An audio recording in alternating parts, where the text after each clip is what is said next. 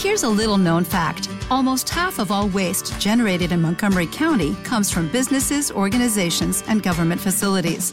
Reducing the amount of waste in your workplace will have a positive impact on our environment.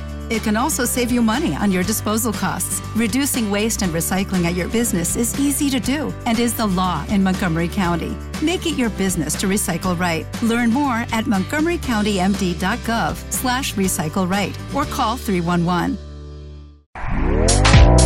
Este podcast forma parte de Evox Originals. Disfruta de este avance. Libros, discos, pelis, eso importa. Puede que sea cínico, pero es la puta verdad.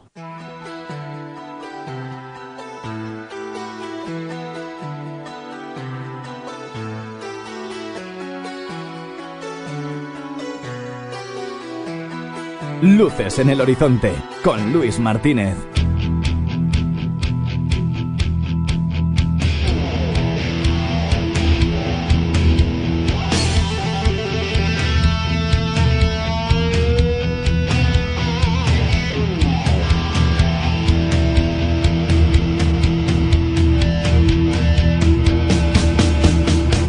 Buenas noches y bienvenidos a Luces en el Horizonte.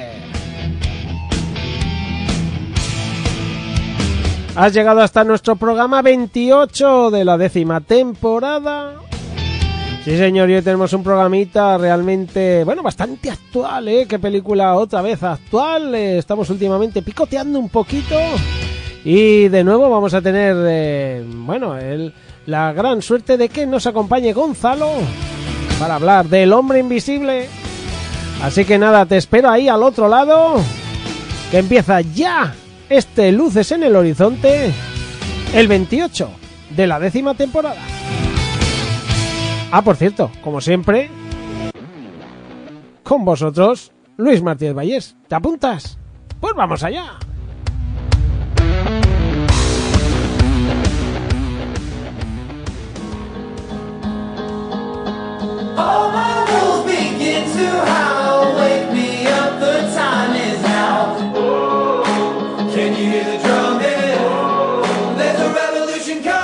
Hey, coleccionista. Vengo a avisarte de que tienes una web eh, maravillosa para, digamos, llenar tus estanterías de películas geniales, de figuras de merchandising y a unos precios que no te vas a poder resistir.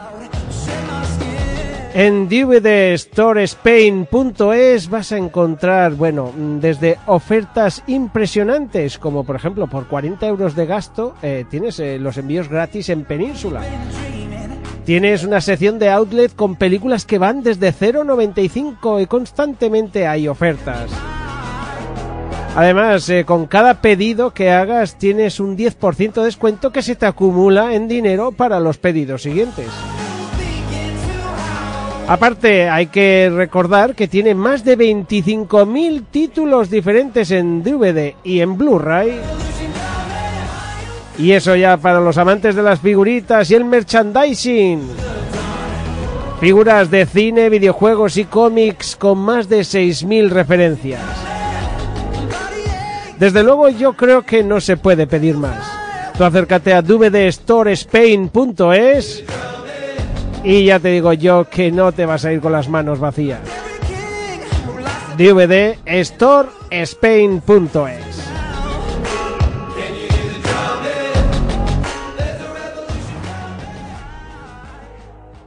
Luces en el horizonte con Luis Martínez.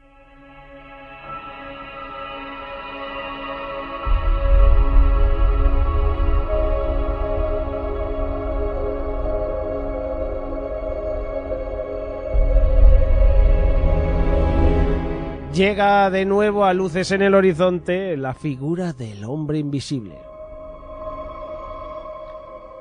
Hemos hecho más de una película sobre el hombre invisible a lo largo de todos estos años, pero hoy nos acercamos a la que hasta ahora es la última versión. Una versión que desde luego nos gustó mucho y que se merecía pasar por aquí. Y para ello, pues se pasa por luces en el horizonte, eh, llegados de Cronocine, mi querido amigo Gonzalo Mafly. ¿Qué tal, Gonzalo? Estupendamente, Luis. Muchísimas gracias por, por tenerme aquí de nuevo. Siempre es un placer eh, compartir micro contigo eh, y estar ahí de cara a los luceros. Estoy muy rucho hoy, ¿eh? sí, señor, siempre hay que estarlo, siempre hay que estarlo. Con esta película no me extraña, porque nos estamos acercando a una de estas. eh, yo creo, Gonzalo, antes, antes de meternos con ella y tal, pero creo que la podemos valorar así, o al menos yo la valoro así. No esperaba gran cosa de ella y le dio un giro, le dio una vuelta, le dio un meneo al concepto del hombre invisible que a mí me gustó muchísimo y me ganó. Totalmente de acuerdo. Es esa vuelta de tuerca que, en mi opinión, todo remake necesita eh, para hacerse interesante. Quizás no siempre, ¿no? Cuando, cuando es un concepto que no se ha explorado bien antes, pero algo que ya ha tenido tanta representación como el hombre invisible necesitaba ese girito y aquí está muy bien escogido. Exactamente, ojo con la música, madre mía, qué petardazo. Eh, bueno, sí, eh, esto es lo que tienen estas eh, bandas sonoras más modernas. Bueno, pues por supuesto hay que hablar de H.G. Wells. Aquí H.G. Wells hay que nombrarlo sobre todo como el padre del concepto, el padre de la idea, ¿no? Porque del, de la novela H.G. Wells no queda apenas nada. Por eso simplemente es un, recor- un recuerdo para el gran Herbert George, porque, porque es el padre de muchísimos de nuestras fantasías y de nuestros sueños y de nuestras películas y de nuestros libros, y por supuesto él también está aquí. Y me ha hecho gracia que he encontrado eh, que ya en 2007 David S. Goyer le ofreció a Universal eh, el, el hecho de, de- recuperar una película, ¿no? Eh, con, donde el, el, el hombre invisible apareciese de, en, en, en pantalla, pero además él lo quería hacer como una especie de, de secuela. Tenía una idea en la que él mismo decía que quería darle el protagonismo al sobrino del hombre invisible original, quien había perfeccionado la habilidad, eh, tras lo cual era capturado por Scotland Yard eh, y, decidía, por lo visto, trabajar con ellos o, o hacer alguna cosa así. La idea primigenia era esa que Universal eh, no llevó adelante. ¿Por qué? Porque David S. Goyer quería que Universal se gastase e invirtiese tanto dinero como habían invertido en las de la película de las momias, aquellas de Stephen Sommers con Brendan Fraser, espectaculares, ¿no? Cargadísimas de efectos especiales y que seguramente pues tuvieron un presupuesto elevado, pero claro, Universal yo creo que lo vio que lo vio eh, el tema como eh, y no Sí. y no salió adelante. Bueno, es que, claro, Universal eh, en estos momentos estaba emperrado, ¿no? Desde, desde que sacan en 2014 este reboot de, de Drácula, este remake de Drácula, eh, ellos están empeñados con hacer su Dark Universe, este Eso universo cinematográfico de los monstruos clásicos, en los que irían haciendo remakes de todos los monstruos clásicos de la Universal y atarlos a todos en un universo cinematográfico común, como es el MCU o como hace DC con los superhéroes, Star Wars, etcétera, ¿no? Estos universos que están tan de moda ahora. Pero eh, tras el batacazo de este primer, inten- este primer intento con Drácula y el posterior batacazo que se metieron en taquilla con el remake de la película de la momia, esta que protagonizaba Tom Cruise, eh, la verdad es que este universo cinematográfico se quedó en la nada, ¿no? Y este personaje que había creado Goyer iba más orientado a ese universo que a una película en solitario. Entonces, por eso se acabó descartando. Sí, señor. Y el caso es que La momia, esta película de Tom Cruise, eh, yo reconozco que yo me lo pasé en grande con esa película. A mí me Pues- entretuvo muchísimo, pero vaya palazos por todos lados, Gonzalo. Pues a mí me ocurrió exactamente lo mismo. Bueno, llevé a unos amigos a verla al cine y yo salí de la película tan contento diciendo, oye, pues, pues, pues no ha estado mal, ¿no? Una película entretenida, porque a mí sobre todo además me gustó las semillitas que plantaban en la película para ese universo cinematográfico, Sí, ¿no? sí, Tener sí. al personaje del Dr. Jekyll Ahí como una especie a de... Russell Crowe, que estaba eh, enorme en todos los sentidos. Claro, como controlando los hilos por detrás, ¿no? De una agencia que iba eh, buscando monstruos por el mundo y tal. Todo eso me gustó mucho. Pero sí que es cierto que, por ejemplo, a mis amigos y a mi mujer en ese momento ya no les gustó a nadie. Yo fui el, el único que disfrutó de esa película y debió ocurrir lo mismo. Debemos ser bichos raros, Sí, Luis, porque somos la resistencia. Sí.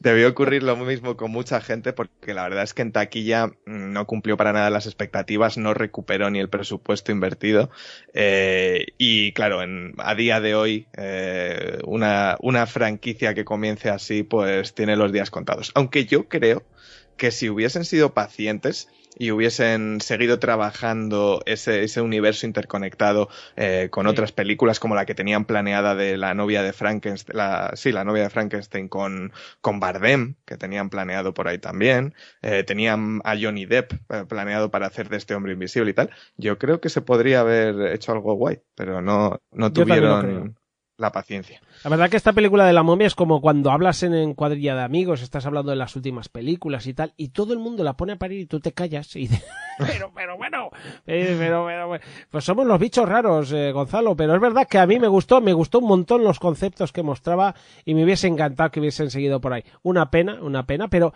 eh, por otro lado tenemos ese, fíjate, eh, ahora que estamos en plena época Marvel. Llevamos una década con Marvel eh, brutal. Hay que recordar que las primeras películas Marvel no funcionaron de la leche, que fue el primer Capitán América, el primer Thor, el primer Iron Man. Esta aún funcionó algo mejor, pero pero tampoco fueron lo que son ahora, o el Hulk, no Hulk son lo que es ahora, ¿no? Y, y sin embargo siguieron apostando, siguieron intentando eh, que cada vez llegara más público y lo consiguieron. De hecho, son las películas más taquilleras de los últimos años con diferencia. Claro, yo, yo creo que ahí está el problema un poco, ¿no? Es como, como ha ocurrido quizás con la última trilogía de Star Wars, eh, que, que mm, eh, tienes la idea de una trilogía o la idea de un universo cinematográfico, pero no la tienes bien desarrollada y a la vez esperas que eso funcione automáticamente desde la entrada. En el caso de Marvel lo que ocurrió es que fue todo mucho más orgánico, ¿no? Se fueron haciendo peliculitas que no lo hacían mal, pero tampoco lo hacían gigantescamente bien y se fue construyendo poco a poco y con paciencia una buenísima base con la que luego construir el resto de su universo y por eso se nota tan profundo, tan real y tan tal. Parece que de momento no hay nadie que haya tenido la paciencia mezclada con suerte y medios como para, para replicar esto. Sí, señor. Bueno, pues eh, el batacazo de la momia hace que Universal diga, eh,